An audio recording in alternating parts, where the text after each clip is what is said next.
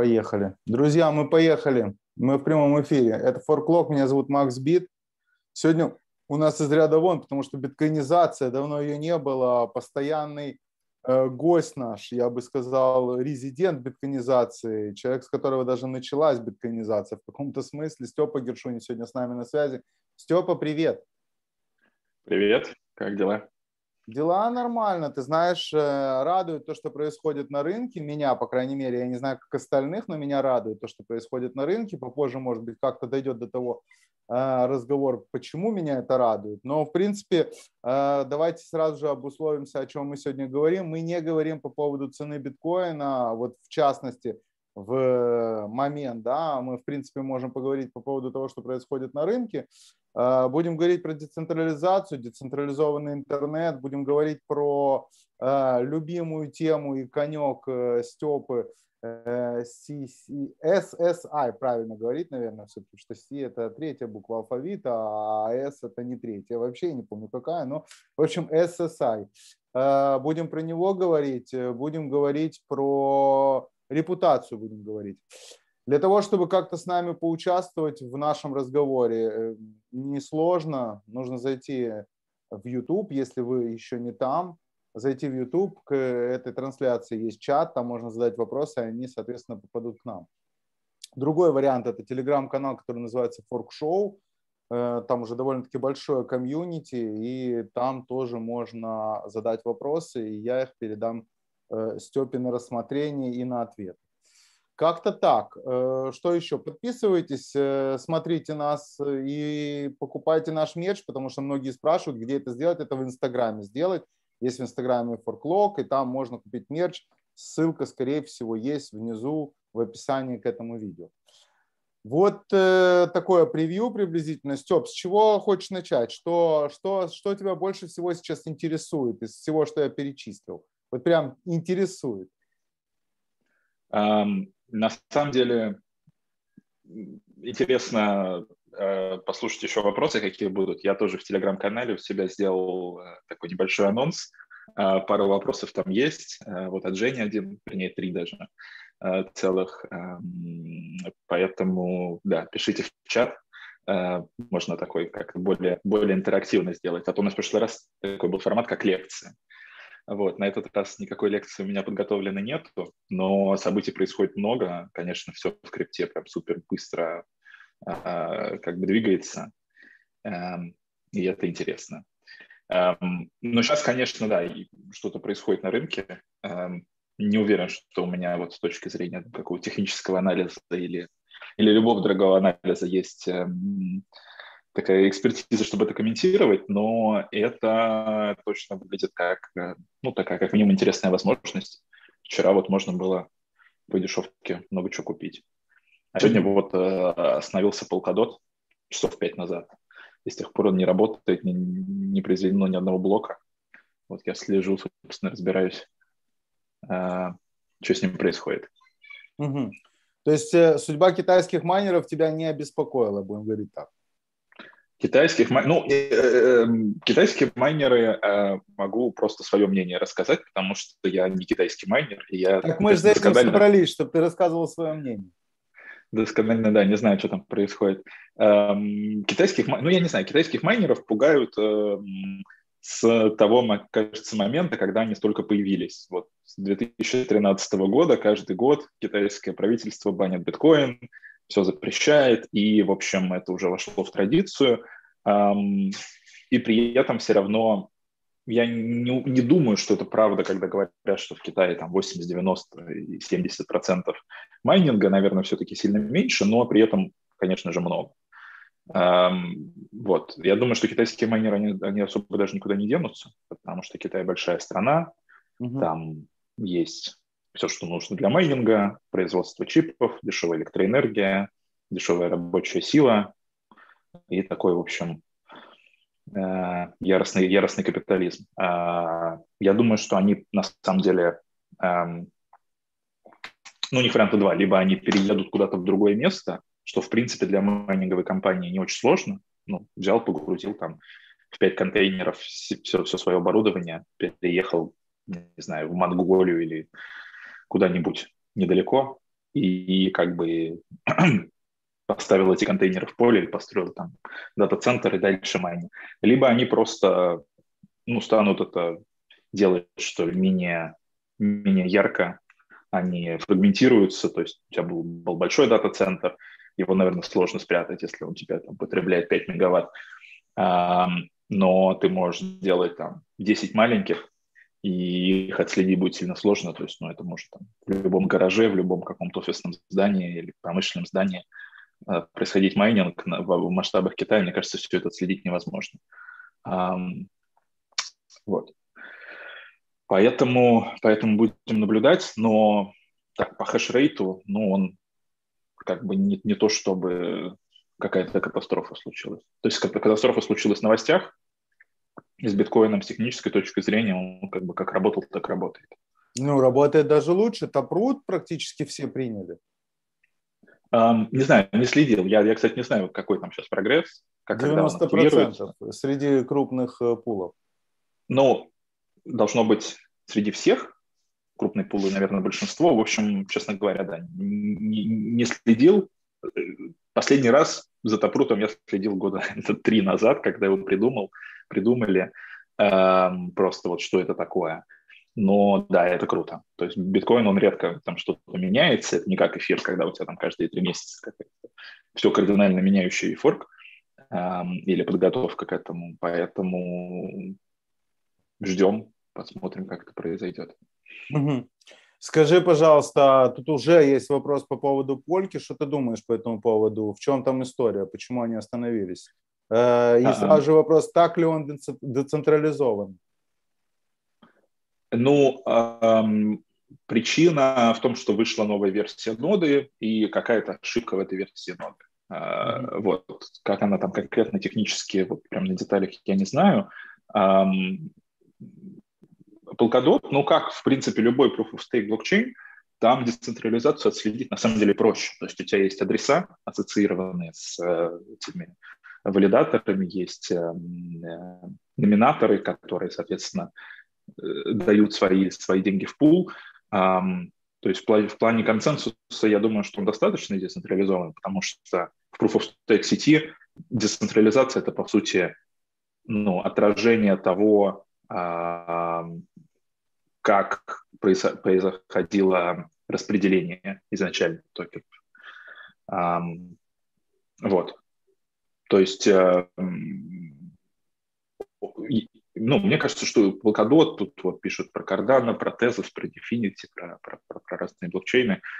А, отсутствие достаточной децентрализации там не проблема. То есть, наверное, всегда можно быть более децентрализованным. Часто проблема – это неправильная локация изначальная токена. То есть вот мы можем взять биткоин как, как бы такой оригинал. У Сатоши там примерно 5% всех монет, угу. плюс-минус, а, по известным адресам. То есть по факту вот есть один разработчик, у него есть 5% монет, все остальное находится в обращении у людей, кто там намайнил, купил и, в общем, вот... И с ним не знаком, что самое главное. Ну, или даже если знаком, но не использует его монеты. То есть мы можем видеть движение денег на кошельках, мы не знаем, наверное. То есть, может, Сатоши это не один человек, а, и даже, даже, даже вполне вероятно, что это так. А, во многих блокчейнах, ну, типа EOS, типа вот то, что была волна ICO, особенно в 2017 году, распределение, оно совершенно другое. То есть там у разработчиков или у каких-то людей, которые создавали это, оставалось 50, 60, 70, 80 процентов всех токенов обращения. Uh-huh. А, и это вот эта проблема децентрализации, потому что у тебя, если у тебя proof of stake система, то, конечно же, тот, у кого 80 процентов, он по факту может а, ну, это, этим proof of stake управлять, например, цензурировать какие-то транзакции. И, конечно же, это дает возможность манипулировать и а, рынком, курсом потому что если у тебя только там 10-15% токенов свободно торгуются, свободно обращаются, то это не, не является а, ну, таким действительно открытым рынком, по которому mm-hmm. ты можешь какие-то делать выводы. Ну, то есть твое мнение по поводу всех этих проектов э, типа того же самого Кардана, который как раз появился в тех же самых 17-х годах, а, ну, и у него есть э, перспективы или нету в связи вот именно с тем, что ты сейчас назвал? Эм, я думаю, есть. А, то есть мне кажется, что часто выглядит таким образом вообще вот вся как бы вот эта крипто, крипторынок.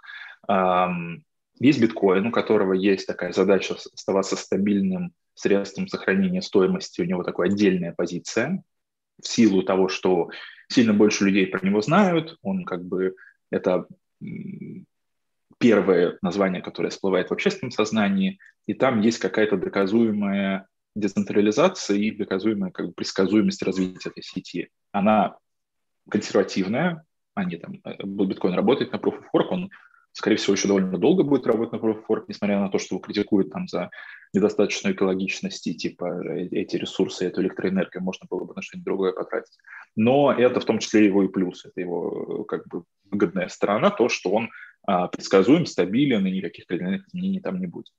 И биткоин, он э, ну, никогда не конкурировал и не будет, скорее всего, конкурировать с эфиром или а, с какими-то похожими, там, с Cardano, с Definity, а, там нет смарт-контрактов, таких Turing Complete, там, там нельзя сделать игры, нельзя сделать Не, подожди, подожди. Ничего, на втором кроме... лайере же возможно сделать смарт-контракты и а, возможно... Ну, на смотря, есть, есть, есть Rootstock, не знаю, что с ним, то есть тоже года четыре я про него особо ничего не слышал, то есть техни, теоретически такая есть история, называется Rootstock, на практике Layer 2 биткоина самый популярный, то есть их много в целом, самый популярный это Lightning, Lightning, он только расширяет основную функцию биткоина. То есть Lightning — это платежная система, ничего кроме платежей или сложных платежей там с какой-то логикой, типа мультисиги, а, там делать нельзя.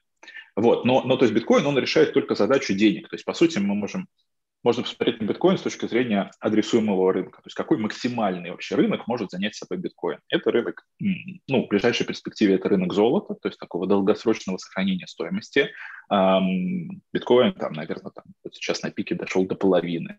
А, а, хотя, может быть, я не прав. Не знаю, какая сейчас капитализация золота, по-моему, что-то 7-8 триллионов потенциально там еще там, если мы смотрим на 20, 30, 50 лет вперед, биткоин может собой также заменить какие-то фиатные валюты. То есть такой самый оптимистичный сценарий – это э, э, как бы рынок биткоина, это рынок обращения наличных и безналичных там, долларов и евро. Mm-hmm. То есть, в принципе, он довольно большой, но это другой рынок, если, э, чем если мы будем смотреть на проекты типа Cardano, Definity, Ethereum и, и так далее.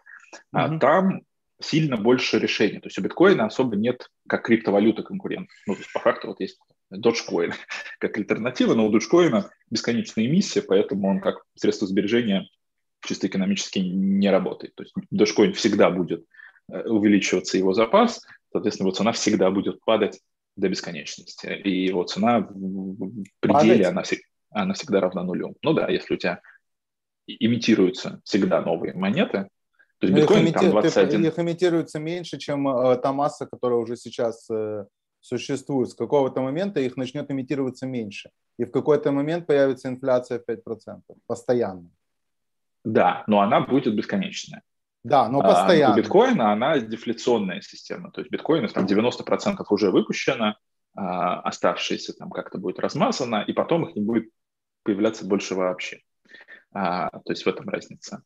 А, у проектов типа вот э, там Cardano и так далее, которые э, ориентированы на именно децентрализованный веб, на том, чтобы там работали э, приложения, то есть вот децентрализованный компьютер, эм, у них немножко другая экономика, то есть их экономика работает таким образом, что ты хочешь использовать какое-то приложение, тебе для этого нужен токен, чтобы заплатить за газ. То есть ты покупаешь эфиры, чтобы воспользоваться DeFi-сервисами, ты платишь газ. А, и чем больше пользователей, тем больше спрос на токены, тем больше платится газа, тем больше получают майнеры, и, соответственно, тем, тем ну, чем больше этого газа людям нужно, тем меньше э, доступного предложения, тем выше цена. А, но э, помимо эфира, а, вот в этом, в этой сегменте сильно больше конкуренции. То есть его потенциальный рынок – это рынок всех тех приложений офлайновых, онлайновых, которые имеет смысл запускать децентрализованно. То есть mm-hmm. финансовая система, NFT, игрушки, а, какие-нибудь социальные сети, ну, в общем, вот все, что мы видим, как э, проекты, которые создаются на эфире. Э, соответственно, да, есть конкуренты, есть эфир, есть ну, там, Polkadot, Cardano, Dfinity, NEAR протокол. Cosmos. Cosmos, да, TON, в общем, довольно много, и они все, у них у всех есть свои плюсы и минусы, их там разделяют на а, первое, второе, третье поколение блокчейнов, то есть типа эфир это было первое поколение, а, EOS там какой-нибудь это было второе поколение, и вот сейчас там мир протокол или, или, или тон это как третье поколение. Но при этом они, конечно же, они могут и они должны, и они будут эволюционировать, то есть эфир там, начал раньше всех, но при этом у него такие долгосрочные планы на то, как он будет масштабироваться, как они будут увеличивать пропускную способность. В общем, здесь есть конкуренция, и она такая очень живая, это очень хорошо в плане того, что есть выбор. Особенно сейчас, когда начинают работать все эти бриджи, и ты можешь довольно безболезненно использовать разные, а, э, разные сети, это создает э, такую свободу, и это создает, ну, в том числе, инновации. То есть эти вот блокчейны третьего поколения, они в сотни или в тысячи раз более масштабируемы, чем эфир сегодня, а, не учитывая там ETH 2.0. А, соответственно, цена газа, цена транзакций в них в тысячу раз меньше. И это хорошо для того, чтобы индустрия росла быстрее. Потому что с DeFi там сейчас проблема такая, что ты хочешь там поменять эм, токены или залочить, застейкать, э, взять э, ну, лендинг сделать или наоборот взять взаймы эти токены, э, ты платишь там газ, может, там, 500 долларов э, в моменте достигать, это прям очень дорого. Ну, то есть это, это такая агрессивно блокирующая цена, которая не дает проектам а, а, развиваться. Вот. И, ну, наверное, раз мы начали с этого, то SSI можно сюда привязать. То есть если биткоин – это про деньги, вот весь рынок денег, а, весь денежный объем, если эфириум и вот эти вот блокчейны для смарт-контрактов, их рынок – это про э, все приложения, которые ну, того, чтобы запускать децентрализованные приложения, то рынок SSI – это все эм, данные, которые, которыми люди обмениваются. То есть на самом деле этот рынок, он, он сильно больше, чем, чем, чем, чем, чем рынок э, биткоина или рынок эфира, потому что даже с каждой одной финансовой транзакцией, как правило, в реальном мире ассоциировано несколько транзакций связанных с обменом какой-то достоверной информации. То есть я, не знаю, регистрируюсь в DeFi-сервисе, и при этом мне надо там доказать, что я владею кошельком, что у меня есть там какая-то сумма, что у меня, а, что я прошел KYC, или что у меня есть какая-то репутация, и я голосую в этом DAO, и мой голос что-то значит, потому что я эксперт в этой области. А, то есть количество транзакций, которые не, с которыми не ассоциирована финанс, передача финансов, но при этом ты что-то доказываешь, какую-то аутентифицированную информацию, их в мире сильно больше, их, а, а, чем, чем денежных транзакций. И в этом плане вот э, как бы тезис того, что рынок SSI, он, у него потенциал роста сильно больше, это другой рынок, он, он никак не конкурирует с криптовалютами, но при этом это про то, чтобы те же самые принципы, криптография, децентрализация, приватность, переложить на любой обмен информацией, который происходит и в реальном мире, там, не знаю, паспорт я показываю при регистрации на рейс в самолете, так и в виртуальном мире, когда я, у меня есть там, не знаю, в какой-нибудь онлайн-игре какой-то там, значит, этот э, персонаж. персонаж, и он у меня очень крутой, а потом, значит, эта игра там постепенно умирает, и я хочу вот эту вот все, все мои 10 лет, которые я потратил на то, чтобы его прокачать до 120 э, уровня, чтобы это у меня как-то осталось, потому что это, ну, как бы, онлайн-игры особенно, они на это рассчитаны, что это такая тяга к собирательству, ты что-то такое создаешь своими руками, у тебя это там, рейтинг, опыт, какие-то там шмотки, еще что-то, и ты можешь это взять и принести в другую игру. Или ты можешь там, если ты не, не, не в игры играешь, то ты можешь взять свой, не знаю, плейлист Spotify, да, который ты тоже 10 лет его настраивал, а, а, у тебя там куча слайканной музыки, и ты как бы этот плейлист его повторить невозможно, потому что это 10 лет работы но ты, вот тебе не нравится Spotify, ты хочешь Google там или Apple или ну, какую-то другую музыкальный сервис использовать. Его тоже ты можешь таким образом из одного сервиса в другой перенести свою информацию. И это возможно с помощью такой технологии, потому что мы децентрализуем хранение и а, передачу данных. Угу.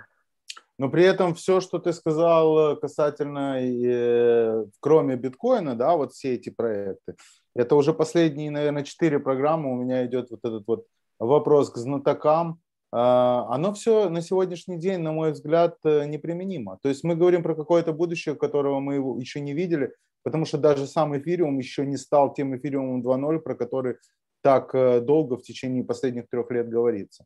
То есть эти все проекты, а, там, например, самый быстрый блокчейн, э, самые быстрые транзакции, самый дешевый нужный газ. Это все не нужно, потому что непонятно, куда это засунуть. И те, которые могут это куда-то засунуть, они не готовы это принять, потому что боятся. Так мне кажется. Что ты думаешь по этому поводу? А, а Применение. А, ты, ты имеешь в виду про вообще все вот эти вот блокчейны, которые... Да, про типа блокчейны и их функции, которые применение им я сегодня на сегодняшний день в мире реальности пока что не вижу, кроме э, игры, про которую знают все криптоны, да, про Китис я говорю, больше других историй за три года не собирается у меня в голове. У ну, тебя, ну, может ну, быть, собирается, да. и ты назовешь конкретику какую-то. Тут надо следить, то есть на самом деле такая работа инвестора, ты должен прям быть в рынке, но э, мне больше всего нравится, то есть вот как думать о технологиях. о них можно думать с точки зрения технической. Я прочитал пейпер, там, вот чуваки там изобрели какой-то новый алгоритм консенсуса, там какие-то модные формулы, и все прям мега мощно на, на каком-то zero knowledge. Uh, и это как бы интересно, если ты в этом разбираешься, uh, и у тебя есть время в этом разбираться. Uh, с другой стороны, ты можешь думать про это с точки зрения продуктов. Продуктовый подход – это когда ты рассуждаешь с точки зрения клиента. Ну вот, компания Amazon, как она работает, да, у них есть э, прям культура и такая религия, на самом деле, корпоративная, что они всегда вот идут от, от, от потребностей клиента. Главное – это решить проблему клиента. То же самое должно, ну и, и, и, и должно и будет происходить в любой успешной компании, в том числе в криптоиндустрии. У Coinbase на этом а, там у Брайана Амстронга есть куча таких знаменитых публичных писем, где он рассказывает своим продукт-менеджерам, как вот надо максимально фиксироваться на проблемах клиентов, не фиксируясь на технологии. И, как мы видим, в общем, это успешно э, эм, хороший результат принесло. Все там стали миллионерами, миллиардерами.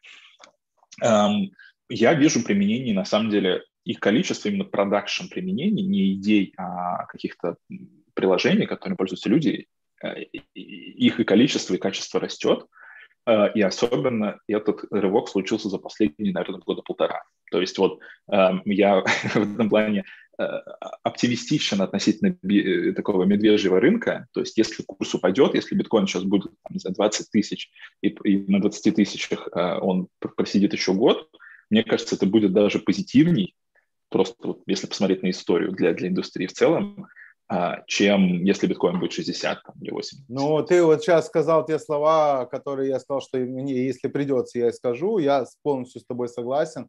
А, чем ниже цена, тем лучше для индустрии с точки зрения именно а, технологического прогресса и с точки зрения масс adoption, на мой взгляд.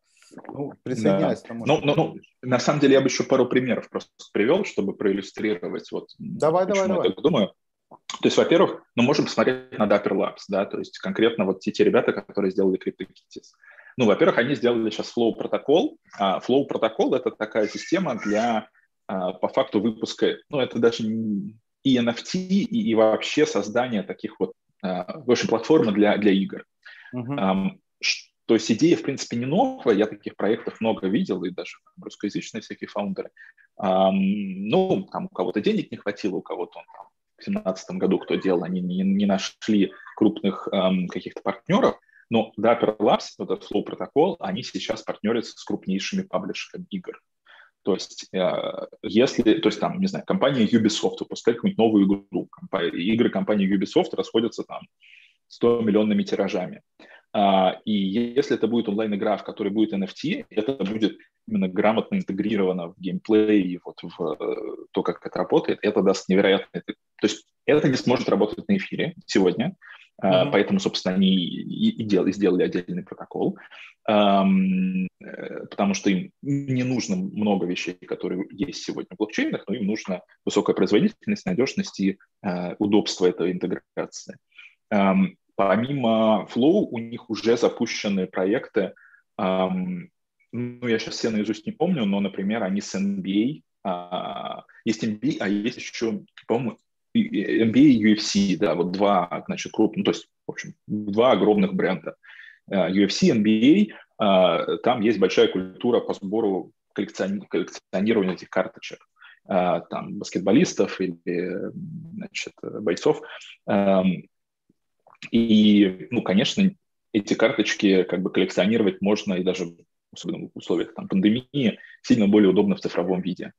Uh, да, вот говорят, NBA Top Shots называется. Ну, то есть это а, для тех, кто там в 2017 году там использовал эфир CryptoKitties на, на слуху, но для всех остальных людей на планете Земля а, там, NBA и, и, и, и сильно более такой, как бы, сильно больший бренд.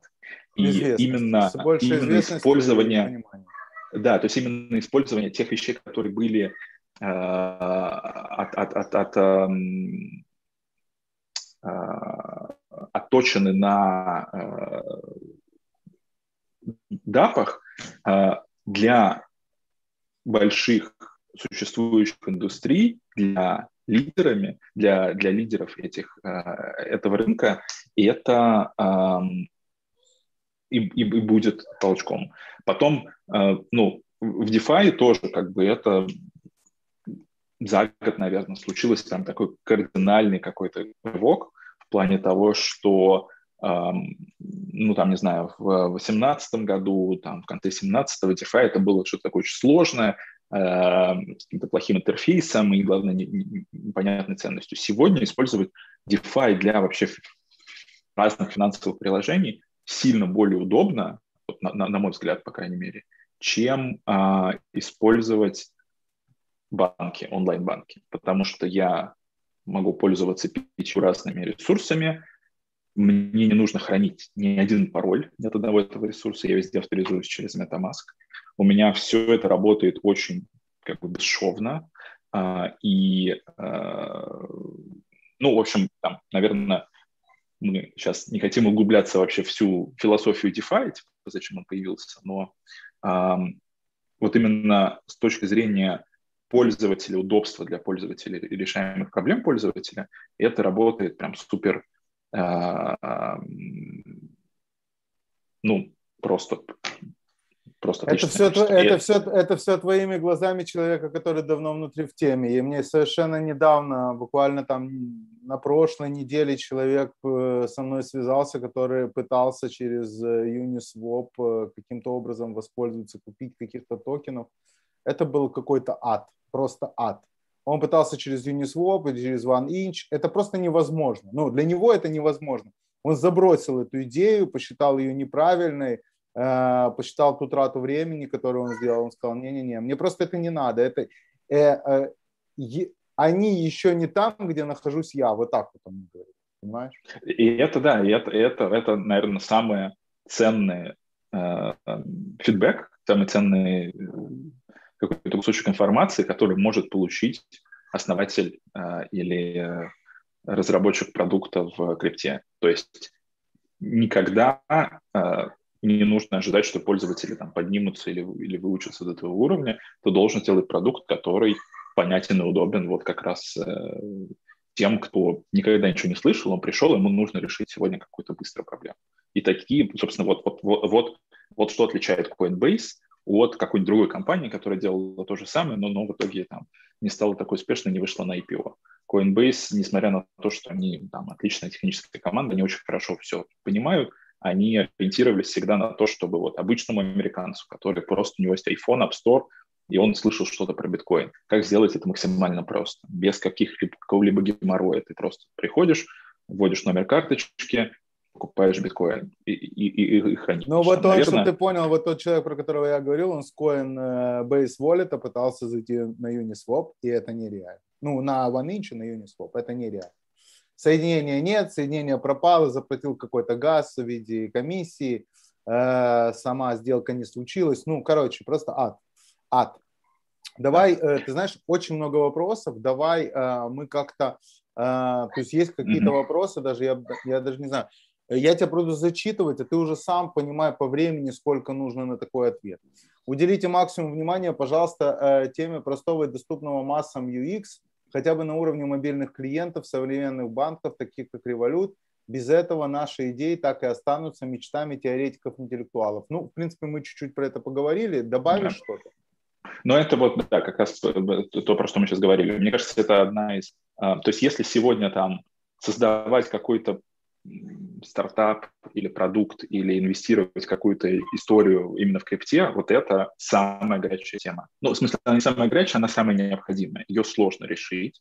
А, понятно, что большинство попыток окажутся неудачными, но именно UX, который будет рассчитан на массового пользователя, это UX, друзья, это интерфейс, интерфейс на наш. Ну, опыт, пользовательский опыт, да. То есть есть, э, э, то есть и, и то, как это выглядит, и то, как это работает, и то, как там, не знаю, работает поддержка и все остальное, там, восстановление ключей, вообще управление ключами. Это суперсложная тема, и она, к сожалению, до сих пор осталась на том же уровне, где она была в 2016 году плюс-минус, а, или там даже в 2013 году. То есть mm-hmm. у тебя, если тебе дают сид-фразу, тебе нужно ее где-то записать. Понятно, что когда ты регистрируешься на сайте, ты просто хочешь попробовать эту сид-фразу, сразу же выкидываешь. А потом, когда она, оказывается, нужна, получить к ней доступа сложно, ну, в общем, восстановить э, или найти ее довольно сложно сделать э, э, иные способы управления и восстановления ключами э, тоже довольно сложно, потому что как бы есть в теории, как это может работать, там, например, social recovery, когда я свой ключ там раздаю по кусочкам своим знакомым, все это автоматически происходит, у них там какое-то приложение, потом я могу попросить восстановить свой пароль, но на деле но в лучшем случае сегодня есть прототипы, то есть ни одного массового приложения, которое это использует, сегодня не существует. И это проблема, которая, она и в DeFi, и в биткоине, и в SSI существует, и вообще в любом э, месте, где мы пытаемся построить децентрализованный веб. То есть сегодня... То есть а за SSI 30... разве ее не решает как раз? Именно он-то, я так понимал, что ее и решает. Грубо говоря, у ну, тебя есть хэш-функция, а, в которой у тебя уже есть ценная информация, и ты эту хэш-функцию в нужное время, в нужном месте вставляешь, доставая ее только при определенном, ну, при определенном стечении обстоятельств в виде там цифр в ключе или там каких-то логов и так далее. Разве SSI это не решение?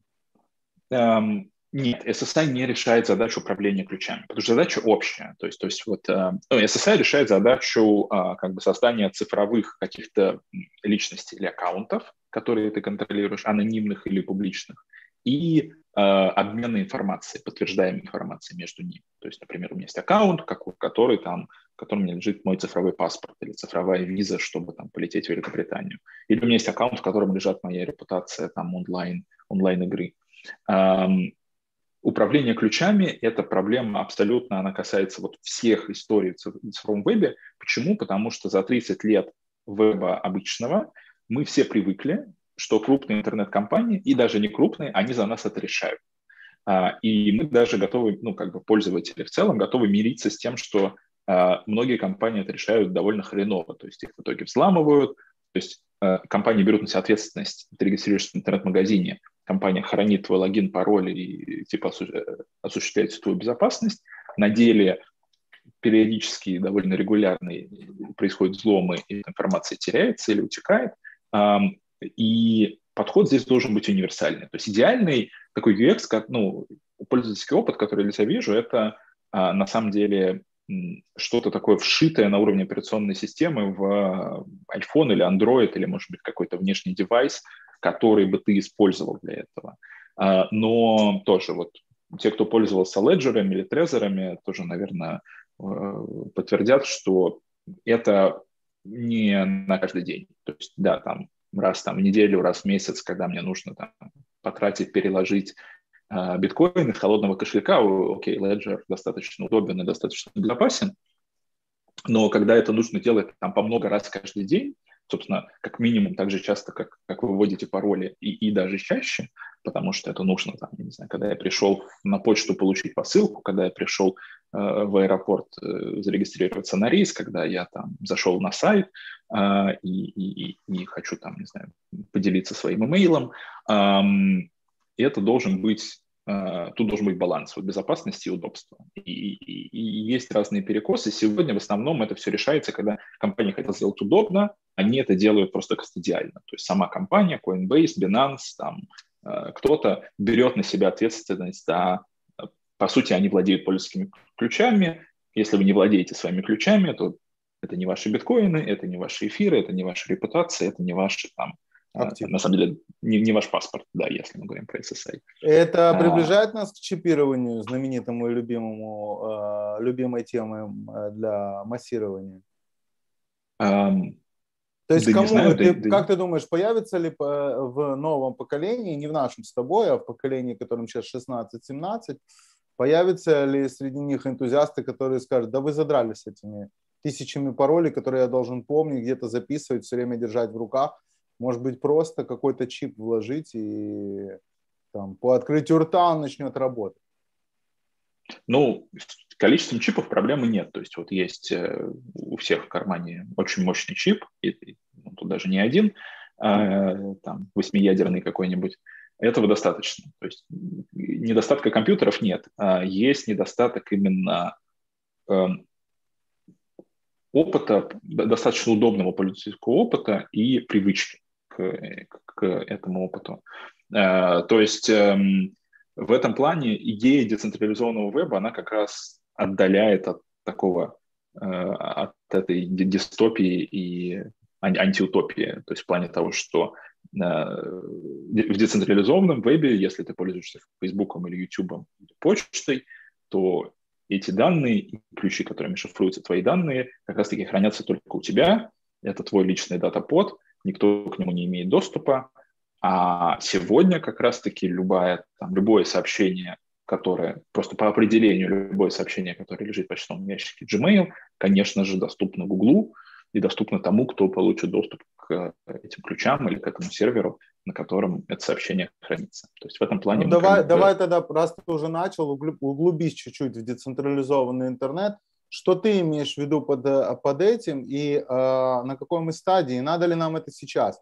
Или есть смысл подождать года 3-10 э, для того, чтобы э, как раз вот этот юзерский опыт, чтобы он накопился, чтобы человек, который смог, которого окунут туда или дат, дадут возможность туда зайти, чтобы он был подготовлен к происходящему?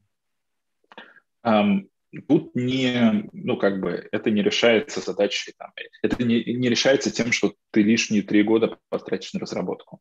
Ты, uh-huh. ты потратишь, в итоге потратишь лишние три года на разработку и сделаешь по-прежнему фигню, которой все равно никто не разберется. А, подобные задачи решаются как раз тем, что ты, а, ну, такой lean, lean подход, то, что называется в продукт-менеджменте, когда ты быстро что-то делаешь, и экспериментируешь и пытаешься это как бы довести до ума и смотришь на, главное, общаешься с теми людьми, с пользователями своего продукта, а, с клиентами, пытаясь понять, а, а что работает, а что не работает. Децентрализованный интернет — это, э, ну, скорее все-таки необходимость, а, и это не что-то, что где есть кто-то, кто управляет, что вот есть рубильник, и там завтра мы это включим, или через год, или через три. Это рынок, в котором есть куча компаний, в том числе эфир, ну или там компаний, проектов, есть Solid, э, Тима Бернерс-Ли, э, есть Ethereum и всякие разные другие блокчейны, есть э, вполне себе такие классические компании типа Microsoft, которые делают разные продукты.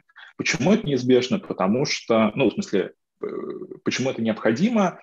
А, потому что есть ряд проблем, которые просто эволюция интернета создала. А, интернет эволюционировал по модели того, что у нас есть бесплатные сервисы, а, которые взамен на пользовательские данные оказывают какие-то предоставляют им продукты. Twitter, Facebook, там, YouTube и так далее. И эта модель не очень сильно... Ну, то есть она хорошо работала там на, на заре, э, грубо говоря, интернета. Сегодня это создает большое количество рисков и большое количество всякого разного а, ну, просто хульваров относительно того, а должен ли Твиттер там банить Трампа, или он должен банить а, там кого-то еще, или он вообще никого не должен банить. Или должен Маск. ли Facebook там, там банить? Маска, по-моему, еще никто не пытался забанить. Не пытался, но все обратились в Твиттер, что после того, что натворил Маск, потому что на него скинули, э, скинули всю ответственность за происходящее с биткоином, они требовали остановить а. Маска в Твиттере, закрыть его. Что уже, что уже говорит о том, что система работает не совсем ровно. То есть есть туда, куда можно постучаться, чтобы кого-то закрыть. Да, и это хорошо понимает сам Твиттер в том числе. То есть они как бы, э, я думаю, был бы выбор, они бы вообще не заморачивались этим. А, то есть есть проблема того, что просто пользовательские данные принадлежат компаниям, и бизнес-модель компании заключается в том, чтобы максимизировать как можно больше данных собрать, потому что выручка Гугла зависит от, просто эта функция от того, насколько хорошо он знает э, тебя. И чем больше он про тебя знает, тем больше денег он может заработать на AdWords. А, второе, есть политические проблемы, что есть всякие разные GDPR, там, персональные данные, законы об там, обвинении, возврате информации и так далее. Все это огромное а, просто какой-то винегрет, а, в котором с которым дорого, сложно быть эм, compliant, то есть э, просто функционировать в этом. И еще одна проблема в том, что эта бизнес-модель заставляет компании создавать максимальный лог-ин. То есть именно та бизнес-модель по сбору данных и по факту залочивания, э, как бы удержания пользователя на своей платформе создает такой тренд, что Spotify невыгодно, чтобы ты мог свои, свою музыку забрать и уйти в Apple Music, поэтому они тебе никогда не дадут твой плейлист в какой-то такой универсальной форме. YouTube невыгодно, там, Facebook, Twitter никому не выгодно. Но, а, и понятно, они с этого больше зарабатывают, но это останавливает инновации. То есть если бы у нас была система, то есть мы просто, DeFi отличный пример именно того, как это работает на практике.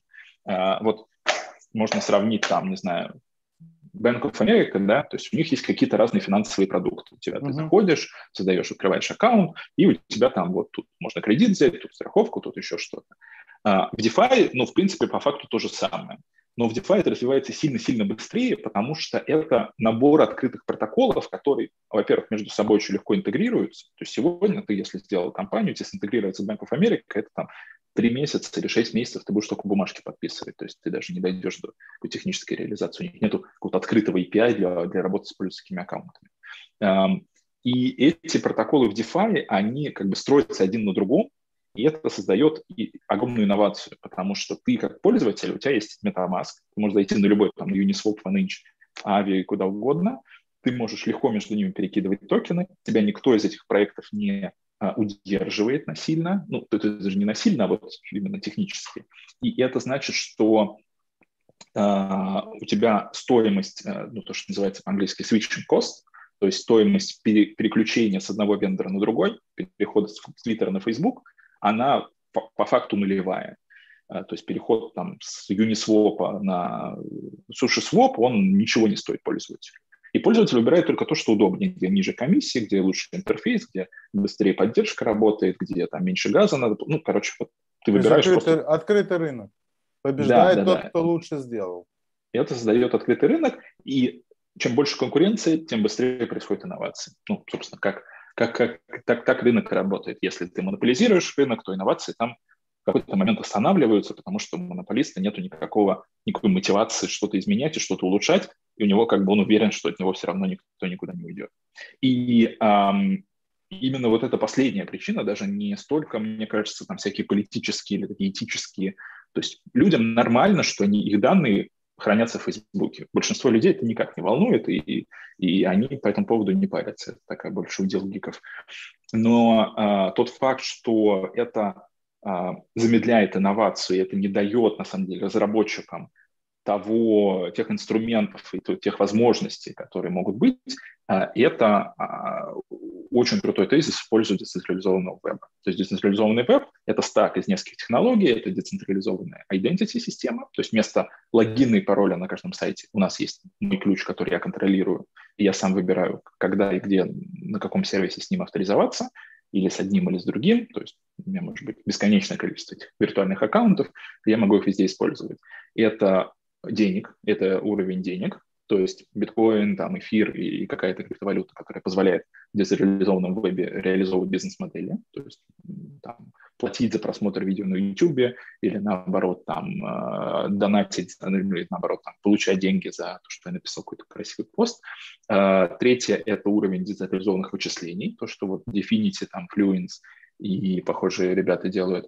Um, и четвертый уровень – это децентрализованное хранение данных, тоже супер важная, критическая часть.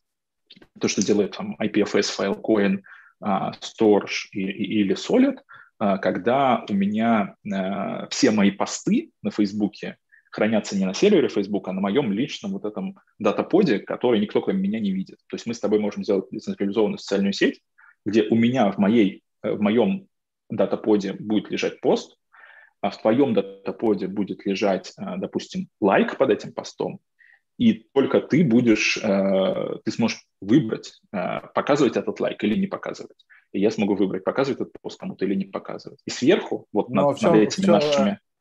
Все, в чем прикол, если я поставил лайк и тебе даже его не показал, как тому, кто создал этот пост? Ну, не знаю, ну, захотелось. Э, может быть, ты хочешь его показать кому-то другому. Может быть, ты хочешь, чтобы я это не знал, но твои какие-то близкие друзья про, про это знали. То есть uh-huh. э, у тебя и появляется контроль. Ты можешь использовать децентрализованный Facebook ровно так же, как централизованный, или ты можешь полностью это контролировать. А самое главное, почему здесь возникает инновация, почему такой Facebook станет сильно лучше и, и, и быстрее как бы у него будут появляться новые классные какие-то фичи и, и, и полезные инструменты, потому что вот у нас есть эти датаподы, мы ими контролируем, то есть у меня есть датапод, у меня там, ну, условно, это такой большой какой-то мешок, который зашифрован моим ключом, там лежат мои биткоины, посты, э, аккаунты в играх и там э, интернет-магазинах.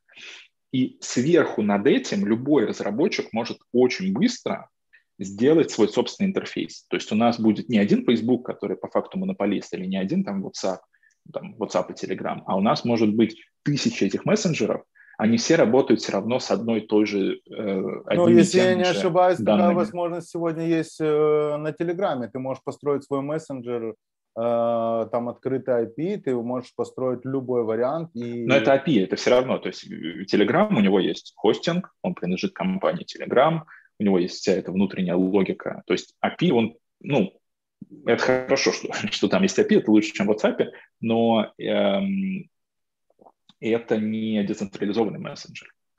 Uh-huh. То есть ты все равно работаешь через дата-центр Телеграма, и он, ну вот, ты пользуешься API до тех пор, пока тебе Telegram, собственно, это разрешает. А, есть большое количество децентрализованных мессенджеров сегодня, просто они менее популярны. А, ну, с мессенджерами сложно, потому что как бы, получить там 500 миллионов пользователей – это не, не задача на один день. Но в целом, в общем, такой, суммируя все вместе, снижая затраты на а, переключение между разными приложениями, децентрализуя а, э, инструменты для хранения данных и для вычислений, мы создаем больше пространства для инноваций, потому что стоимость создания приложения вот, в децентрализованном вебе, она становится сильно ниже, чем она есть сегодня, и это в итоге выигрывает конечный пользователь. Или там миллионы но мы говорим, ты говоришь про, ты в данном случае говоришь про веб, ну, мы используем слово веб, но а, это касается в том числе и сайтов, или это не касается сайтов? Э, ну, Какой-то лендинг, лендинг, э, лендинг э, какого-то ремонта э, стиральных машин. То есть э, им нужен децентрализованный веб или им он не нужен? Um, У них же ну, сейчас он... все удобно, ты понимаешь? Они зашли в тильду и за две минуты создали сайт. Э, заплатили, и у них снимаются эти деньги каждый месяц. И все, им не, не надо париться вообще. Все по шаблону. А сейчас веб 3.0, там будет куда-то оно улетать, потом не улетать, оно будет собираться, ключи. Как ты считаешь, обычный человек, что ему делать? Ему нужно это? Ему есть зачем это ждать? Я, здесь не должно быть разницы для обычного человека, это должно выглядеть ровно, ровно, ровно так же. А, то есть до тех пор, пока децентрализованный рейтинг, там, не знаю, сервис центров для ремонта стиральных машин требует MetaMask, работает медленнее и там более плохой интерфейс, ну, конечно, у него нет никаких шансов. Но эм, это не проблема. Но в плане того, что инфраструктурно а, сегодня появляются в высокой степени готовности все инструменты для того, чтобы сделать такой ресурс как минимум а, настолько же удобным и настолько же красиво выглядящим. Но у этого ресурса будут плюсы, потому что, например, а, я не знаю, там есть рейтинг, э, вот мы там про репутацию в начале в анонсе написали, у тебя может быть э, там сайт с рейтингом, значит, сервис-центров, и этот рейтинг сервис-центров сделан не на усмотрение редактора сайта, а этот рейтинг может использовать там реальные отзывы, реальный опыт э, от эм, большого количества клиентов, которые обращались в этот дата-центр, даже между разными сайтами. То есть ты можешь сделать единую репутационную систему для организации, которая не только на, в Google Maps живет, она живет э, на разных ресурсах. То есть у меня есть там сервис-центр стиральных машин, у кого-то там карты, вот э, не помню сейчас проект, но, в общем, там ребята сделали такой децентрализованный Google Maps, где на токенах ты как бы э, на основе токеномики э, оставляешь отзывы, и тебе там за это платят, и твои отзывы очень хорошие. Эм, и в итоге эта информация, она становится связанной со всем остальным миром. То есть ты можешь, ты можешь с большей вероятностью доверять какому-нибудь отзыву. Не потому, ты, ты можешь быть уверенным в том, что это то, что там полтора, э, ну, просто сотрудника этого, этого сервис-центра оставили отзыв, а ты можешь зайти посмотреть, а кто это оставил. Ага, это человек, у него там, а, не знаю, есть там э, какой-нибудь популярный аккаунт в социальных сетях, он там э, много там других ну, ресурсов ну, это. Все, что ты сейчас говоришь, это, это есть в Гугле. Это в Гугле, когда ты заходишь там под каких-то, есть люди, которые там оставляют фотографии, пишут какие-то комментарии, и у них есть репутация. То есть вот этот человек давно, он тут Нет, но у них их репутацию никто, кроме Гугла, не знает. То есть у Гугла это как работает? У них есть проприетарная система борьбы с. Э, со спамом. То есть только Google, у них есть свой собственный алгоритм какого-то машин-лернинга, который выявляет на их собственных картах э, ну, спам и отзывы, которые типа не, не имеют смысла. Эм, в принципе, это в интересах Гугла, конечно, чтобы там были все отзывы честные, настоящие. Но э, Google, несмотря на то, что это большая компания, все равно он не владеет 100% интернета. То есть все равно есть там, не знаю, такие же отзывы на Apple картах, на Яндекс картах, на uh-huh. каких-то специализированных сайтах и так далее.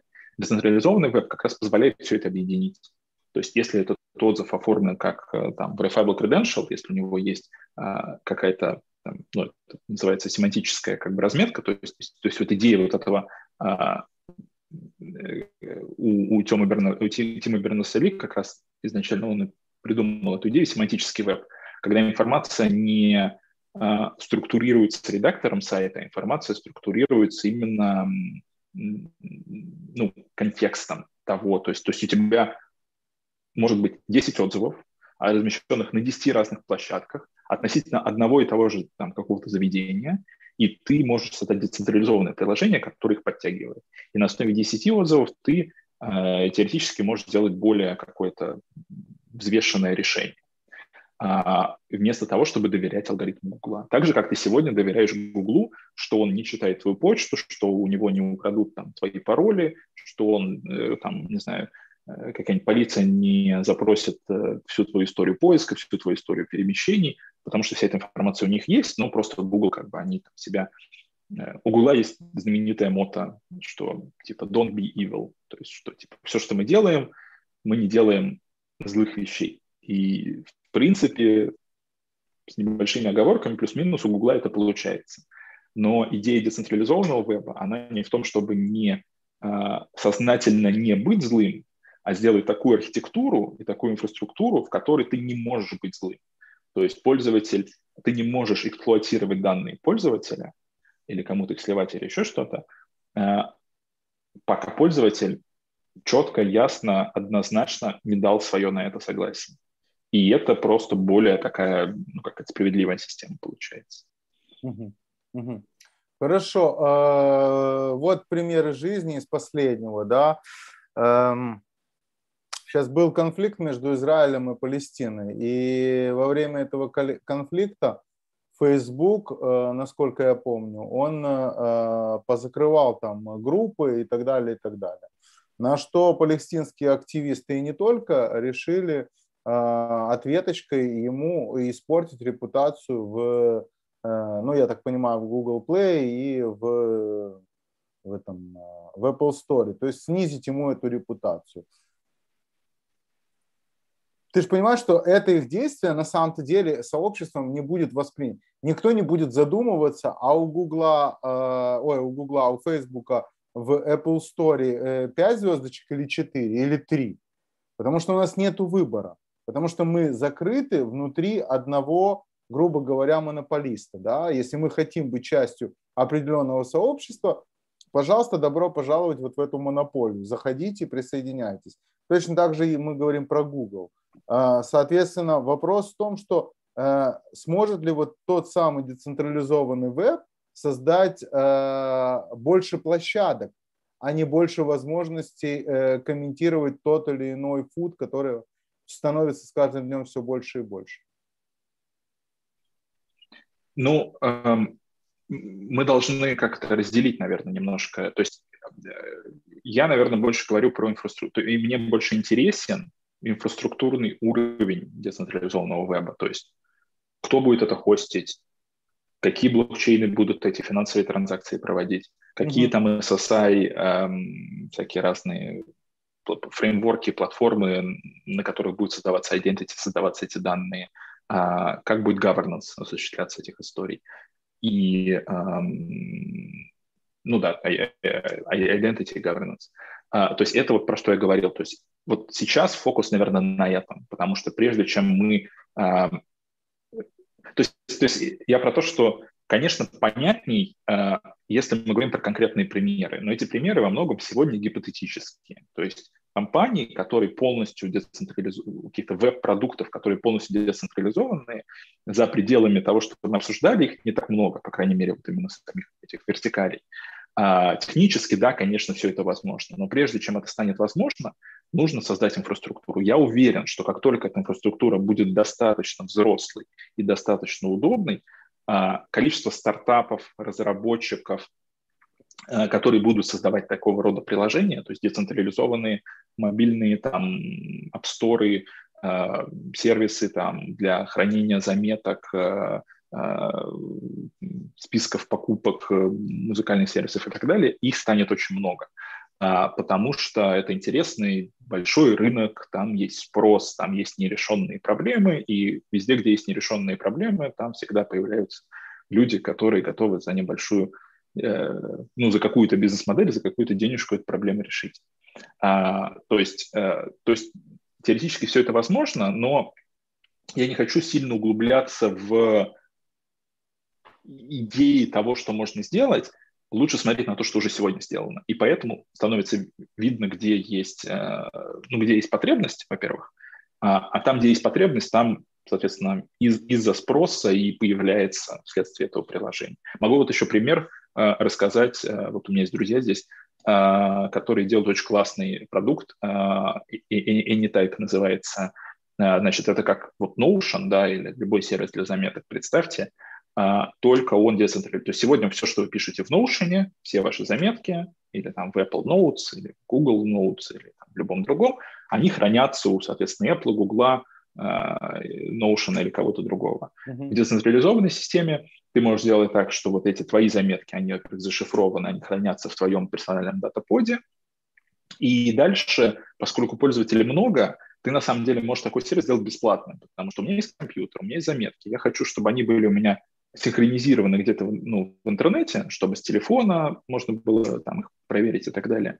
Но при этом у меня а, для того, чтобы использовать такой сервис бесплатно, я готов сдать в аренду, там, не знаю, 3 гигабайта свободного места на своем компьютере, чтобы другие люди здесь хранили а, свои заметки. То есть тот же принцип, как работает Filecoin или, или, или Storage, но приземленный на конкретное приложение, на решение конкретной задачи. Вот именно Э, ведение ну, такой записной книжки заметок. Очень классная идея, и мне кажется, что, ну вот, то есть просто там очень, очень классный дизайн, очень классный интерфейс, точно не хуже Notion, и в этом плане я думаю, что это ну, очень быстро как будет расти, очень потенциально успешным может стать продукт, я, я бы таким пользовался, потому что это не хуже, чем то, что есть современно. То есть э, вывод такой, что только потому, что твой продукт децентрализованный, его использовать никто не будет. Он должен быть не хуже существующего. Но поскольку есть эта технология, у тебя появляются новые инструменты, чтобы выгодно выделиться на фоне конкурентов. И этим точно много кто будет пользоваться, и предприниматели, стартаперы, инженеры, которые и, и, и сделают большое количество таких вот таких продуктов. А что ты думаешь по, по файлкоину? Он э, применим или он еще настолько сырой, что пока рано об этом говорить? Э, я думаю, что он применим, но я лично вот, э, руками э, его не использовал ни в каких проектах. Много где используем IPFS. Это та же команда, это та же технология, на основе которой построен. IPFS точно как бы прекрасно работает. Эм, Filecoin, ну, у нас просто вот в наших продуктах не было какой-то задачи, для чего технически это делать. Но потенциал точно большой, да, вот как раз для э, децентрализованного хранения данных это такой это одна из вот этих фундаментальных ну, говорят, уровней. Что, говорят, что Filecoin подходит для хранения, э, скажем так, архивных данных, не для хранения онлайна и не для хранения того, куда тебе нужно заходить каждый раз. То есть, грубо говоря, вот эта вот вся база твитов, которая есть там за последние там, 10 лет, вот ее э, можно было бы кинуть э, через Filecoin в, распределенную сеть данных. А новые твиты это не про Filecoin. То есть не, он и не сможет быть про Filecoin. По-моему, так мне даже Алекс Петров говорил, если я не ошибаюсь. Я могу ошибаться. Э, у тебя есть на эту тему мнение или ты не касался этой темы? Ну, Filecoin, ну, конкретно, то есть тут надо смотреть на какие-то уже тесты, именно замеры производительности, насколько вот ретривал информации может быстро произойти. Я думаю, что это скорее решаемая проблема. То есть есть, например, блокчейн Arviv, ну или блокчейн, а такой блокчейн-проект. Вот он именно архивный, там они а, его сделали для как раз не то, сохранили типа всю Википедию, чтобы она там осталась mm-hmm. на тысячелетие значит, вперед. Ну, там 315 а, гигабайт, там не так много. Вся эта Википедия занимает, будем говорить откровенно.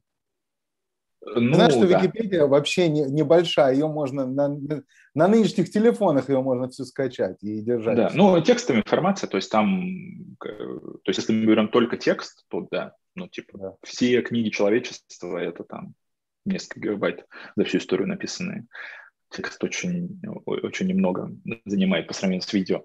В общем, да, это, это интересный вопрос. А, тут надо, наверное, пообщаться с разработчиками, которые с Filecoin руками работали, но так, так или иначе это точно будет решено, потому что ну, как бы принципиальная архитектурная разница... Инфраструктурно он нужен, я так понимаю. Ну, во-первых, это нужно, да. Во-вторых, архитектурной разницы кардинальной нет. То есть сегодня, ну вот, Notion использует то же самое облако Амазона. Mm-hmm. Если мы говорим про solid поды, это тот же самый Amazon на самом деле. То есть физически это те же самые сервера, и стоят они примерно настолько же. А, ну, в смысле, они ровно столько же стоят для хранения такого же количества информации. Но, может быть, их там чуть-чуть надо реплицировать, чтобы у тебя была в любой момент гарантия а, что твои данные доступны. А разница в том, что ты их шифруешь, и то, что никто другой эти, эти, эти данные прочитать не может. Но опять-таки они и так шифруются. Просто вопрос, где на клиенте или на сервере происходит а, расшифровка. А, то есть в конечном счете это... Ну и вот я вижу а, вопрос еще есть про стоимость.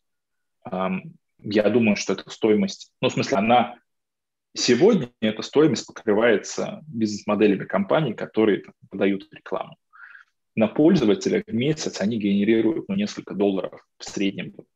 Если брать mm-hmm. всех пользователей, не только североамериканских, то Facebook генерирует там, несколько долларов на одного пользователя рекламной выручки.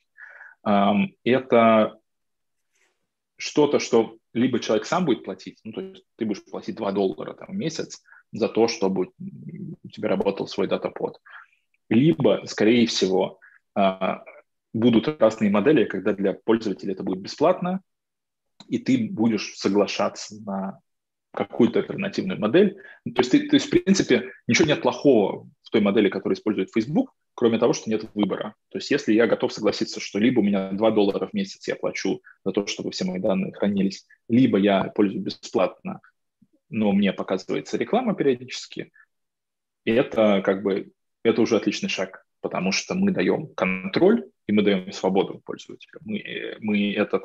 Они а, на это не пойдут. Ты, ты, ты говоришь про платную подписку, я думаю, что они на это не пойдут.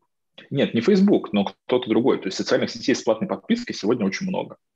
А, они просто более такие нишевые, у них такой более сфокусированный продукт.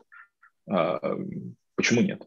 И это не обязательно про социальные сети, это, в принципе, про любые данные в интернете. То есть у тебя будет один вот этот датапод, в нем хранятся и там все твои аккаунты интернет-магазинов, вся история покупки во всех интернет-магазинах, все посты во всех социальных сетях, все там, не знаю, заходы на сайты, лайки и так далее. То есть это а, большое количество сервисов. Каждый сервис, ну, для работы с каждым сервисом у тебя там в месяц эта стоимость будет там, не знаю, 50 центов или 20 центов.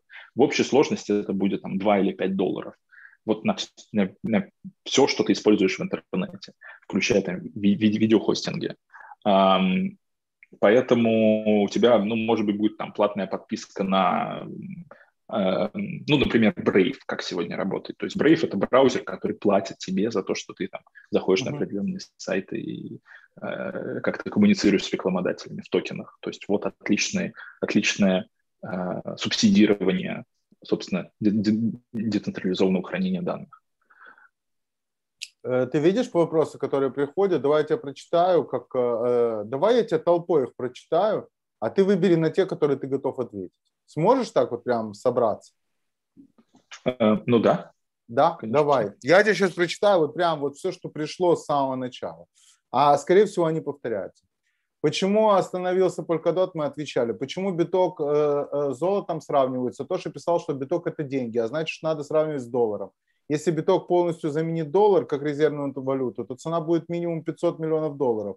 А как сравнивать с долларом, если доллар можно печатать в неограниченном количестве? Э, дилемма вот такая вот. Коротко ответишь на нее или дальше? Ну да, ну эм, сравнивают с золотом, потому что по функциям, та же самая функция сегодня у битка, по крайней мере, а, биткоин не используют для ежедневных платежей, биткоин используют для, для сохранения или инвестирования в такой средней долгосрочной перспективе, так же, как и золото. Э, у, у, у доллара действительно бесконечная инфляция, но сегодня денежная масса доллара, она фиксирована в моменте. То есть сколько будет завтра, мы не знаем. Но вот сколько есть сегодня, мы знаем, и, и как бы от этой суммы я Поэтому доллар ближе к доджкоину, чем к биткоину, на мой взгляд. Э, так, уделите внимание... Как любая печатная валюта. Ну да. Второй вопрос. Э, мы там уделяли время для UX. Вопрос э, номер два про роль CCI slash VC в DAO. Может ли это стать основой общества будущего в противовес набирающую мощь централизованной государственной машине? Да, вот это, мне кажется, очень крутой вопрос. Я и ты, не и вижу. ты круто, у тебя буквально есть три минутки на него ответить, на этот крутой вопрос. И мы дальше двинемся. А, да, короче, мне кажется, что это прям вот точно направление, которое, которым нужно думать. Идея следующая, что сегодня используются стандартизованные какие-то факты о человеке, то есть у меня есть паспорт, у меня есть права, поэтому я могу пойти в рентакар и снять машину. Uh-huh. В SSI это все может стать более таким динамическим, то есть у меня есть много разных DAO, или там, централизованных корпораций, в которых я участвую. У меня есть мое, моя э, цифровая такая личность, в которой записываются все мои результаты этой активности. То есть вот я там разработчик, или вот я инвестировал в какой-то проект, или вот я там, э, не знаю, снял квартиру, и вот отзыв там моего арендодателя, что я ничего не сломал. У меня таким образом накапливается положительная информация, и по факту это заменяет большое количество сервисов, которые сегодня работают централизованно. Например, FICO-скор, ну, то есть кредитный рейтинг или какой-нибудь государственный рейтинг. Это и, то, получается, чем сервисов. занимается сейчас Китай. Понимаешь, они создают всем э, SSI, только контролируемый им. Ну, они создают полную противоположность SSI. Они создают цифровой такой э, персональный какой-то рейтинг, да, который вот тебя могут оттуда выключить, и все, и ты не сядешь на поезд, и вообще там не зайдешь в магазин, и тебя там будут за тобой летать дроны э, лазерные, и тебя... Э, Жарить. Не, летать дроны и стрелять лазерами в тебя. Вот SSI — это полная противоположность. Это как бы э, система, в которой у тебя есть твоя собственная репутация, которую ты выбираешь накапливать, потому что вот ты снял квартиру, вот ты купил машину, вот ты там поучаствовал в благотворительности, вот ты в DAO там проголосовал за какую-нибудь идею, и это была классная идея, ее все приняли, вот у тебя там банковский счет, вот у тебя DeFi счет, все это тобой накапливается, ты это контролируешь, и ты это, эту информацию предоставляешь только тем, э, ну, только тем, кому ты хочешь, и только в том минимальном объеме, в котором ты хочешь. Или ты предоставляешь всю эту информацию, потому что ты хочешь, не знаю, у тебя понты, и ты хочешь показать его, смотрите, у меня много денег, и ты, в общем, привлекаешь к себе такой, такой, такой себе социальный CV получается. В общем, LinkedIn да. только с э, социальным вдроблением, так как мне это выглядит из твоего рассказа. Давай дальше. Когда все это запустится, какие шансы, что это вы, э, высосет э, ликвидность из всех остальных блокчейнов шестого поколения не до нуля? Um, да, я видел такой вопрос в чате. Ну да, тут речь идет об RGB протоколе Макса Орловского да. и еще uh, Check Template Verify. Короче, я думаю, что uh, это, это точно не быстро, и у меня нет какого-то однозначного ответа, но, в принципе, я э, оптимистично рассчитываю. То есть, то есть я не верю, что биткоин станет единым блокчейном, так же, как я не верю, что эфир станет единым блокчейном, что будет какой-то абсолютный лидер.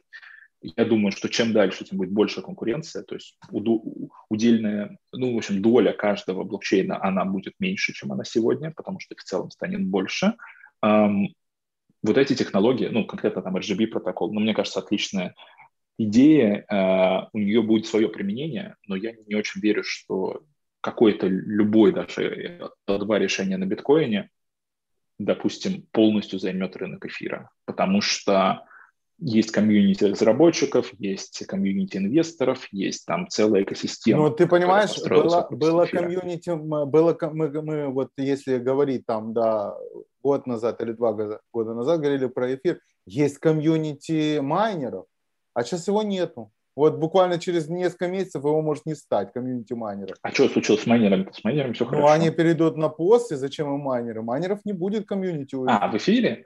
Да. Нет, ну майнеры в эфире, ну они знали, как бы это же не, не вчера было принято решение. Нет, так вопрос в том, что сегодня они назад. избавились от этих, завтра они избавятся от смарт-контрактов и перейдут на что-то, что считают... Ну мы посмотрим. То, то есть майнеры в эфире, они как бы, у них есть что терять. То есть это не просто вот я за или я против. У них есть деньги инвестированные. Может быть, эфириум классик резко рванет, потому что все майнеры идут туда. Может быть, ну, будет еще один форк эфира. Gold. Или, может быть, они продадут видеокарты, купят на эти деньги эфиров и застейкают их, и они станут там крупнейшими стейкерами. А, посмотрим. Это как бы, это не, все равно, это, это не решение эфира или Виталика или какого-то одного человека. Это будет голосование, его еще не было даже. То есть мы толком а, не знаем, ну, короче, будет какой-то большой холивар, может быть, маленький. Может быть, все понимают, что Proof of Work для эфира – это путь в никуда, и все равно лучше сейчас перейти, потому что это Потому что как, если ты майнер, у тебя есть эфиры. Если у тебя есть эфиры, ты понимаешь, что чем дешевле цена транзакции, тем больше приложений на эфире, тем больше спроса, тем больше пользователей, тем выше цена эфира. Соответственно, тебе, как большому холдеру эфира, а, тебе выгоднее продать или выкинуть свои видеокарты, перейти на пост а, для того, чтобы цена эфира выросла там, с 2000 до 10 тысяч потому что ты с этого больше заработаешь. То есть тут вот такая ну, или рациональная экономика. На, или перейти на Bitcoin Gold или Ethereum Classic, продолжать майнить, а там запостить все, что у тебя есть, потому что ты холдер. Понимаешь? Ну, то есть как бы выхода особо нет. Выхода не оставляют. Хорошо, давай дальше. Ваше мнение, э, ваше мнение, а, короче, киты уже закупили, ждать отскок к 70, You got it. Окей, я понял. Э, это вопрос про цену, я его не буду обсуждать. А, ну я вот сейчас буду обсуждать, потому что спросили, Макс, когда будет тон. Друзья, тон будет по моим, предпо... по моим личным, да, когда цена будет от 19200 до 19700, это в первый раз я позову тона. Второй раз тона я позову, когда цена будет от 7800 до 8200. Вот это два варианта, когда я позову тона в ближайшее время. Скорее всего, э, я не могу вам сказать, когда это будет, но, скорее всего, он будет готов прийти на эфир э, в таких вот случаях. Давай дальше. Объясните мне, о какой, о, о какой можно говорить децентрализации на централизованном эфире, БНБ и так далее. Вот когда запустят все это поверх битка, битка, тогда я поговорим. Ну, есть это мнение по поводу того, что все это можно запустить на битке.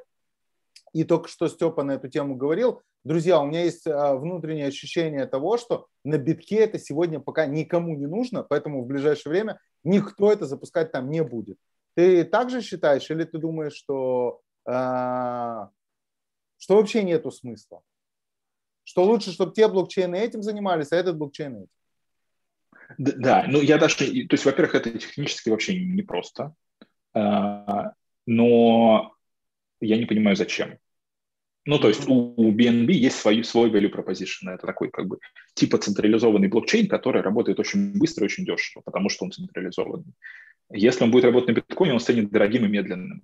И он как бы потеряет весь свой смысл, для чего он вообще создавался изначально. А, ну, поэтому... а если он будет работать вместе с лайтингом, э, вместе, вместе, вместе, то тогда... Не, но еще BNB это же, это, же, это же VM, то есть э, смысл BNB в том, что ты можешь там запускать эфировские смарт-контракты. Ну, да. А если это будет какой-то другой, абсолютно вообще другая архитектура, другие смарт-контракты, то тоже, ну, как бы люди переходили на, на BNB, потому что это как бы эфир, но быстрее, и это было очень такой очень ну, сейчас э, переход. сегодня Трон сказал, что они тоже построили, переходите к нам, мы все сделаем красиво. Сегодня. Да, и, и это хорошо. То есть пускай все говорят, все строят, все говорят. То есть есть там, э, как там запустился вот Каспер блокчейн, есть, э, там, ну я уже говорил, там НИР или вот Мина протокол пишут. Э, то есть э, это же супер. То есть чем больше вариантов, э, тем чем, чем больше люди это тестируют, тем быстрее происходит инновация. То есть в итоге там, через какое-то время все это встанет на свои места, станет понятно, что работает, что, что, что не работает. Э, то есть, то, есть, то есть я про, кажется, такая мысль главная в том, что это не сознательное решение, что вот мы все там, все крипто, весь крипто Твиттер собрался в одной комнате, все 100 тысяч человек посвящались и решили, что у нас теперь все смарт-контракты будут на биткоине. Ну, так это не работает. На самом деле есть там 50 крутых компаний или крутых сообществ разработчиков, которые что-то делают, а, тестируют разные идеи. И в итоге какие-то идеи проваливаются, какие-то идеи побеждают, а какие-то идеи классные, но про них никто не слышал, потому что нету нормального маркетинга. У кого-то отличный маркетинг, но внутри полная пустота, и у них в итоге курс летает, там долго-долго держится высоте, но потом все это падает, потому что люди рано или поздно понимают, что тут никакой субстанции вообще нет. сейчас вот именно в блокчейнах, вот на уровне L1 точно вот такой период активной конкуренции, и это, это замечательно. На какой стадии развития сейчас находится индустрия, индустрия э, SSI? Только коротко, у нас буквально 10 минут. Да, ну, э, она очень быстро растет. То есть за последние полгода рост как там больше, чем за последние три года. Эм, это все во многом рост сегодня из-за из таких офлайн use cases, то есть, например, там онлайн чекин, то есть если у тебя есть сертификат вакцинации, как сделать онлайн чекин на авиакомпанию, которая там летает в другую страну, то есть у тебя там сертификат вакцинации может быть европейский, но ты летишь в Гонконг, Гонконг ничего про европейский сертификат не знает, как вот это вот поженить эти системы. Вот это таких проектов компаний крупных в СССР довольно много. Есть кейсы про такие YC, онбординг финансовые организации, банки. А, в общем, в целом а, все это очень быстро растет. А, есть некие технические проблемы, ну, не проблемы, а такие челленджи, в частности, управление ключами, которые в рамках DIF и Decentralized Identity Foundation потихоньку решаются. А, но в целом, мне кажется, что огромный потенциал в SSI именно сейчас в применении этого для Web3, то есть построение такой репутации, построение э, вот этих пользователей, там беспарольная авторизация всегда и везде, это кажется такой супер низковисящий фрукт, который относительно легко решить, прямо сегодня-завтра. Mm-hmm. Ну и есть SSI-компании, блокчейн-компании, которые это делают, Magic Link, например, а, и делают это очень успешно. И таких кейсов а, как бы вот, Приведи пример децентрализованных мессенджеров тут просили. Um, ну, они популярных, я не сказал, потому что популярных нет, потому что мессенджер — это сетевой эффект. Если там твои там родители, бабушки, дедушки используют WhatsApp, то ну, ты тоже используешь WhatsApp, несмотря на mm-hmm. то, что он полностью централизованный. Поэтому мессенджеры сегодня лидируют, конечно, Telegram, WhatsApp. А через сколько десятилетий запустят децентрализованный интернет? Ну, прям вот уже понятно, что в десятилетиях человеку, который пишет, Владимир Шейнсон задает такой вопрос. Эм, не знаю, я думаю, что он, ну, он уже работает. Интернет, интернет изначально децентрализованный. То есть это не, не будет никакого перехода. Не будет с версии 1 на версию 2, там все скачали новый Google Chrome, и он у вас теперь децентрализованный. Все это будет максимально какие незаметно. Ты, какие ты видишь этапы перехода? Так вот, э, есть такой вопрос параллельно. Этапы перехода. Вот всего 10 лет, не 10 лет, но этапы обязательно нужно будет пройти. Интересный вопрос. Я думаю, что не знаю, это просто, это, с одной стороны, огромная индустрия, то есть этап перехода, допустим, там, в играх и в финансовых сфере, он будет, он уже разный сегодня. То есть есть децентрализованные mm-hmm. игры, есть децентрализованные финансы, все это сегодня есть, все это работает, а, но путь э, и движение к рынку, оно немножко разное. Я думаю, что из таких инфраструктурных задач вот именно а, должно решиться ну, короче, первый этап – это стандартизация. То есть у нас сейчас есть вот эти файлкоины, солиды и прочее, не хватает общего протокола, чтобы все эти системы, их будет много, их уже много, чтобы они все работали по единому протоколу и работали э, абсолютно бесшовно, чтобы тебе не нужно было даже никаких API, чтобы поженить там, между собой там взять токен с NIR, перекинуть его на эфир, сохранить эти данные в IPFS, потом э, взять э, какую-нибудь игрушку, которая выпущена на Flow протоколе, перекинуть это на Tron и записать это в SolidPod. Вот сегодня это э, некоторый геморрой. Mm-hmm. Это делать руками. Это можно. Сегодня все инструменты для этого есть, но для разработчика это занимает месяцы скорее. А в реальности но э, им, им тогда, на выход, подожди, увидим... прости, прости, им, им на выход приходит Polkadot, который как бы пытается это все в одной инфраструктуре, инфраструктуре центр... для меня централизованно пытается это все сделать. Нет, Polkadot не Polkadot в рамках своей экосистемы это решает. Но я же говорю, не решает проблему, как мне это сделать. Токи... Нет, Polkadot не решает проблему, как мне с NIR перекинуть э, в биткоин или там с TON а перекинуть в это нет, но все Cardano. остальное, куча приложений, которые решают все вот эти вот. Игра в Polkadot, там есть токен, который ты закидываешь туда, он влияет на токен, который... Да, но внутри, то, точно так же внутри, работает космос. Да, да. То есть это такие экосистемы, они как бы они решают кросс-блокчейн эту коммуникацию, но только теми блокчейнами, которые... То есть, понимаешь, э, у нас задача не решить кросс-блокчейн коммуникацию, у нас задача решить cross application, кросс вот между приложениями. То есть не обязательно на блокчейне. У меня может быть мой а, я говорю, интернет, там, а, а заказ в интернет-магазине – это не токен, это не NFT, ему нет смысла быть на блокчейне. Нет ничего в том, что я купил там помидоры, значит, с доставкой в интернет-магазине, нет никакой причины, чтобы эта информация была публична в блокчейне. Она никому не нужна, и я не хочу платить за блокчейн. А, mm-hmm. а есть другой сервис, который там, не знаю, рейтинг там этих продавцов помидоров. А, и там может быть какая-нибудь криптоэкономика, потому что ты там голосуешь, и если твой голос, типа, ты, ты, ты правильно голосуешь, и ты, ты не спамер, то тебе там какие токены начисляются.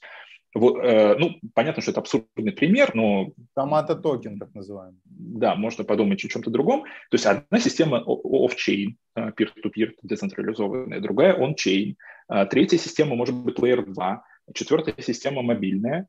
И вот именно сегодня мы используем там э, внутри какой-нибудь Amazon или какой-то централизованный там провайдер, потому что это проще сделать. А, но со временем, на мой взгляд, очень скоро, то есть там ближайшие, там, не знаю, год-два, для разработчика создание децентрализованного приложения, которое не хранит никогда пользовательские данные, которое легко интегрируется с любым существующим протоколом, блокчейн-проектом а, или э, decentralized storage проектом, будет настолько же просто, как сегодня написать React-приложение. Это будет занимать дни вместо месяцев.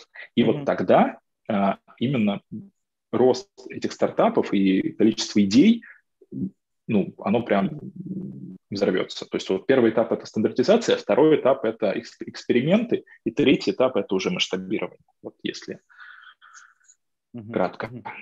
Если кратко, а, предпоследний вопрос, друзья, вопросы я больше не получаю. Есть ли будущее у очередной DEX биржи? кто-то запустил DEX, а, ну, по-моему, Трон и запустил. А есть ли будущее у DEX бирж?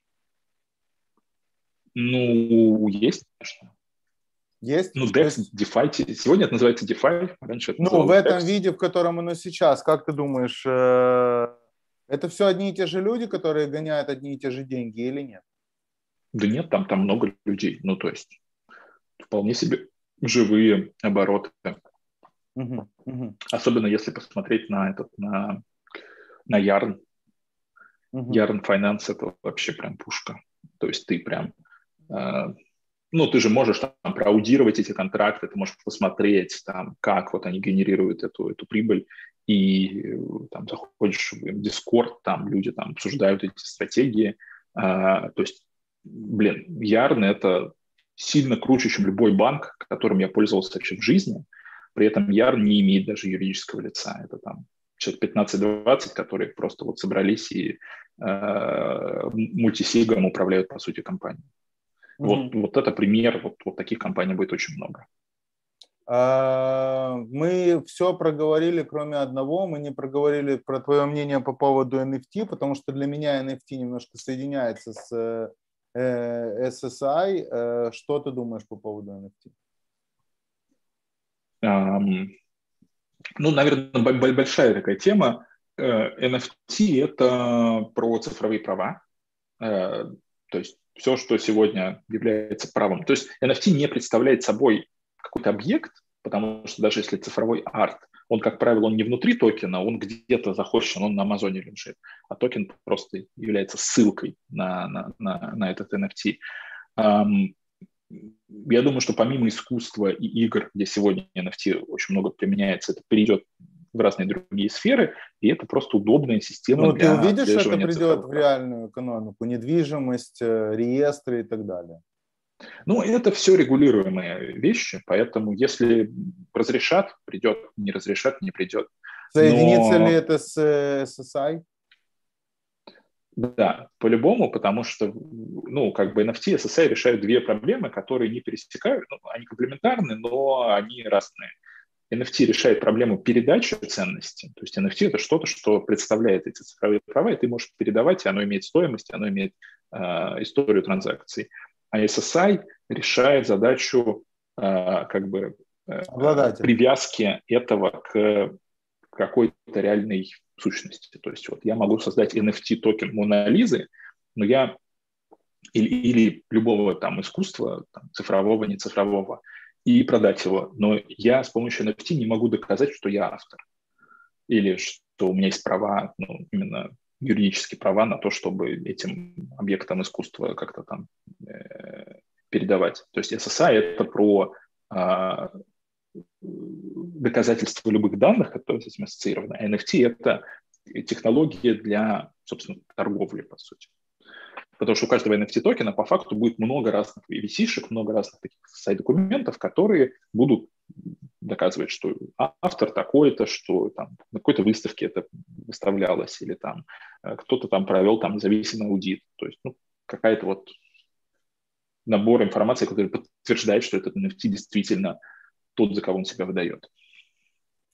Здорово. Друзья, Степа Гершуни со своим взглядом, ну, практически мы все варианты, которые возможно, мы обсудили. Все, что мы как минимум анонсировали, мы обсудили, на все вопросы ответили. Степ, большое спасибо тебе. А, не, наверное, на Женины не ответили, которые пришли тебе. Да, но эм, нет, на один мы точно ответили про, про, про, про ключи. Эм, Ну, посмотри там, если, если есть что ответить, давай ответим, потому что это не в зоне моего видения. Вопрос такой. У нас есть три фактора при идентификации пользователя. Это знание, владение и биология. Uh, готовы ли мы массово внедрять SSI без админского доступа к этим лицам, к данным, или стоит ожидать еще 50 лет custodial сервисов, обслуживающих клиентов? Мы частично этот вопрос uh, затронули. А, мне кажется, что это ну, такая большая, на самом деле, важная тема. На самом деле технически можно по-любому, технически можно делать децентрализованно. То есть чтобы вот все эти интернет-магазины и децентрализованные YouTube, чтобы там пользователи всегда владели свои, свои, свои, своими аккаунтами и своими ключами. Но вопрос в том, как это продуктизировать. То есть на самом деле во многих случаях и по Binance, по Coinbase, по их успеху видно, что пользователям это не супер важно. Пользователи готовы смириться с тем, что эти серверы кастеди, кастеди, кастодизированы, эм, если это дает достаточный, э, достаточное удобство.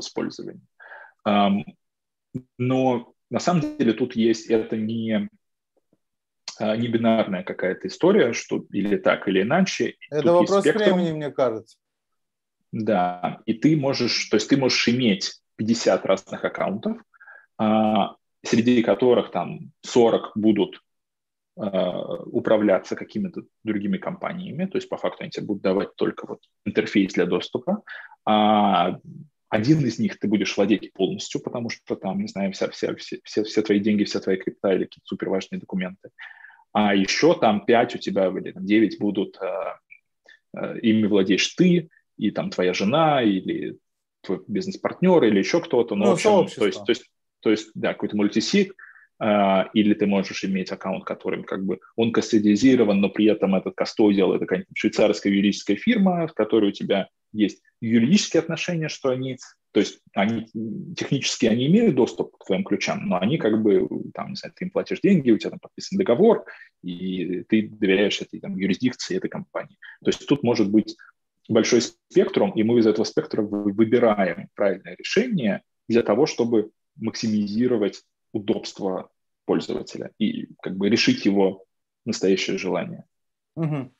Жень, я надеюсь, мы ответили на твой вопрос. Степ, спасибо большое. Это был Форклок, э, биткоинизация со Степаном Гершуни, наша любимая биткоинизация со Степаном Гершуни. Я вас жду в следующий понедельник. Не знаю, какая тема будет. Опять же, все зависит от того, что происходит на, рын- на рынке.